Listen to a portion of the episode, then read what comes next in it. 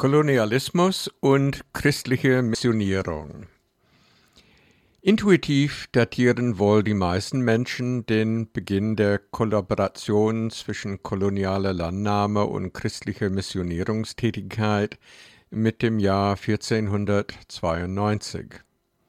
Kolumbus landete mit drei spanischen Schiffen in der neuen Welt und begann Territorien für den spanischen König zu reklamieren. Bald kamen die Conquistadores nach Lateinamerika, etwas später etablierten die Engländer und die Franzosen Kolonien in Nordamerika. Bald wurden die ersten schwarzen Sklaven aus Afrika dorthin verschleppt.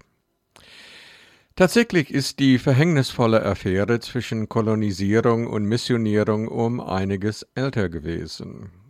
Schon im 10. Jahrhundert hatte die deutsche Ostkolonisation den legitimierenden kirchlichen Segen nur erhalten durch die Zusage, die geraubten slawischen Siedlungsgebiete auch für die katholische Kirche zu unterwerfen und natürlich kirchensteuerpflichtig zu machen. Das war zugleich der wichtigste Grund, weshalb die Kolonisierungszüge, die in Sachsen und in Preußen starteten, erst einen logistisch mühsamen und umständlichen Umweg um das Königreich Polen machen musste. Polen war schon vom Vatikan als katholisches Land anerkannt worden. Eine päpstliche Zustimmung für die Eroberung von Polen wurde daher auch nicht erteilt. Generationen von deutschen Schülern haben sich wohl gefragt, weswegen Westpreußen und Ostpreußen weit auseinander lagen, mit Polen dazwischen. Das war eben der Grund. Aber die anderen Slawen weiter im Osten glaubten noch an ihre althergebrachten Götter und galten folglich als legitime Beute. Auch der sogenannte Wendenkreuzzug 1147 gegen das slawische Volk der Elbwenden wurde so gerechtfertigt. Auch die Kreuzzüge im Nahen Osten hatten offiziell die Funktion, das Heilige Land von der heidnischen Religion des Islams zu befreien. Dass dies mit kolonialistischer Landnahme, zum Beispiel mit der Etablierung des Königreichs Jerusalem und den drei anderen Kreuzfahrerstaaten in Palästina und Syrien einherging, jedenfalls soweit das Kriegsglück den Kreuzfahrern punktuell hold war, verstand sich geradezu von selbst. Die Rettung der Seelen bildete die Legitimationsgrundlage für die Eroberungen. Indigenen Oberhäuptern wurde das sogenannte Requerimento, Aufforderung oder Mahnung, auf Spanisch vorgelesen. Ein Dokument, das ihnen die Unterwerfung unter Kirchenkrone vorschrieb. Bei Nichtbeachtung sahen sich die Spanier umgehend legitimiert, eine auch gewaltsame, rechtmäßige Eroberung durchzuführen. Das war dann auch die formal juristische Rechtfertigung, für die Eroberung indigener Territorien. In diesen öffentlich vorgelesenen Erklärungen forderten die Konquistadoren, zumeist auf Spanisch oder manchmal auf Latein, die bedingungslose Kapitulation der indigenen Bevölkerung, die Anerkennung der Herrschaft der christlichen Kirche über die Welt und der spanischen Krone über Amerika.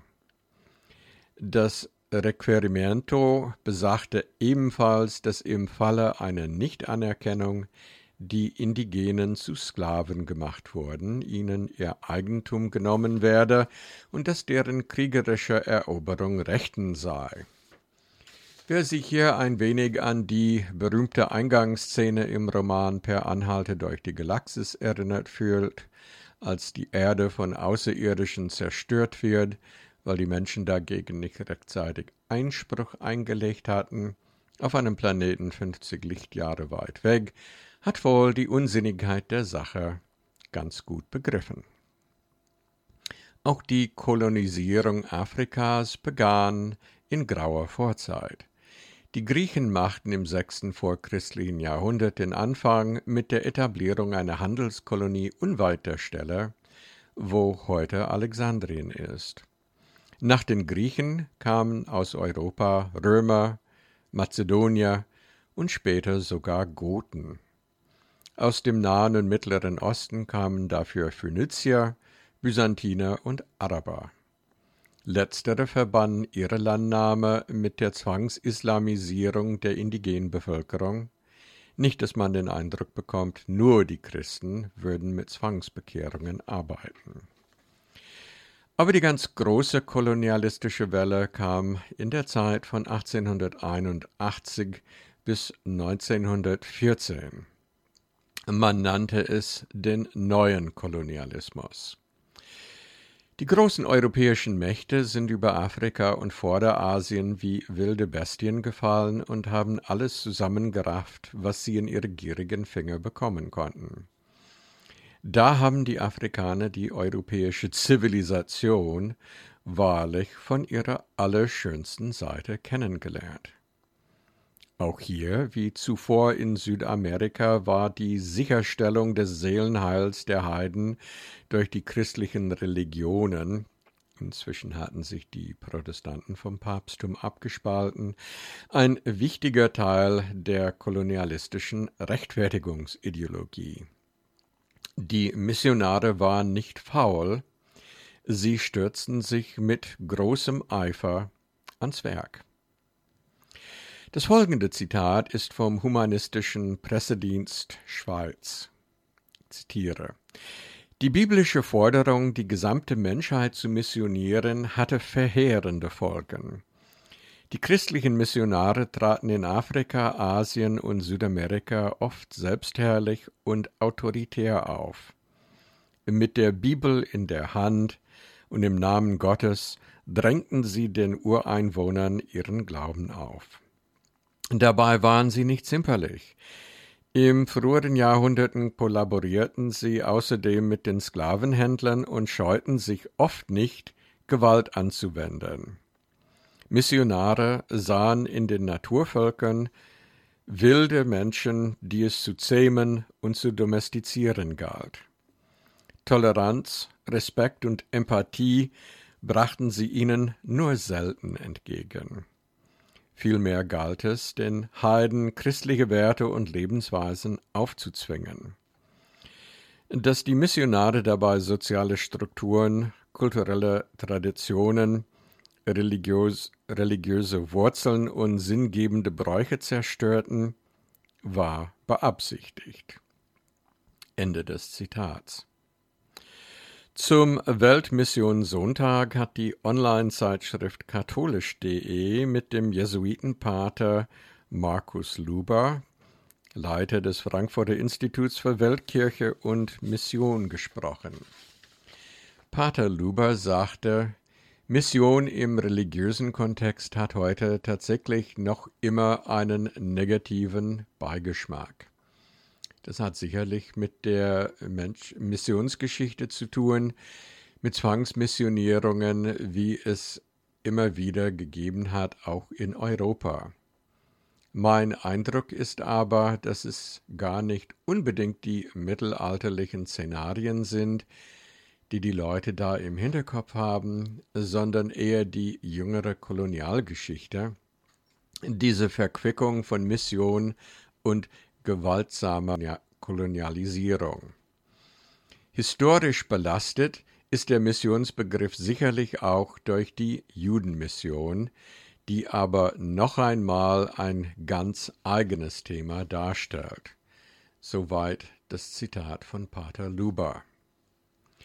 Interessant ist aber auch der Fall Indiens. Eigentlich fällt es schwer zu glauben, irgendjemand könnte der Meinung sein, es gebe zu wenig Religionen in Indien. Dort mangelt es an vielem, aber garantiert nicht daran. Schon allein die enorme Stärke vom Hinduismus und Islam, die einander ohnehin seit jeher spinnefeind sind, sollte einem klar machen, dass es dort keinen Platz für einen neuen Glauben gab. Bis zum Beginn des 19. Jahrhunderts unterband dann tatsächlich die britische East India Company jegliche christliche Missionierung in Indien. Dies dürfte eine der wenigen Fälle sein, wo ein Wirtschaftsunternehmen tatsächlich im Dienste der Aufklärung stand, auch wenn die Motivation vermutlich bis ziemlich sicher eine andere war. Großbritannien machte dem jedoch 1853 ein Ende mit der Verwandlung Indiens in eine Kronkolonie. Mehrere Parlamentsakte verpflichteten sowohl die Kolonialverwaltung als auch alle Wirtschaftsunternehmen, die christliche Missionierung vorbehaltlos zu unterstützen. An dieser Stelle vielleicht eine kleine ironische Randnotiz. Die katholische Kirche hat im 16. und 17. Jahrhundert relativ erfolglos versucht, im Rahmen ihrer gegenreformatorischen Bestrebungen Japan zu missionieren. Es gab ja damals bekanntlich so viele Protestanten in Japan. Zeitweise hatten die Jesuiten sogar aufgrund eines kaiserlichen Dekrets die weltliche Herrschaft von der Stadt Nagasaki übertragen bekommen. Wegen Berichte von Zwangsbekehrungen und aus einer wohlbegründeten Sorge um einen zunehmenden europäischen kolonialistischen Einfluss hat man im Jahre 1597 26 katholische Missionare in Nagasaki gekreuzigt, angeblich sogar mit den Köpfen nach unten. In diesem Fall, wie auch später bei den Nürnberger Kriegsverbrecherprozessen, sieht man, dass die Täter nicht immer das bessere Ende erwischen.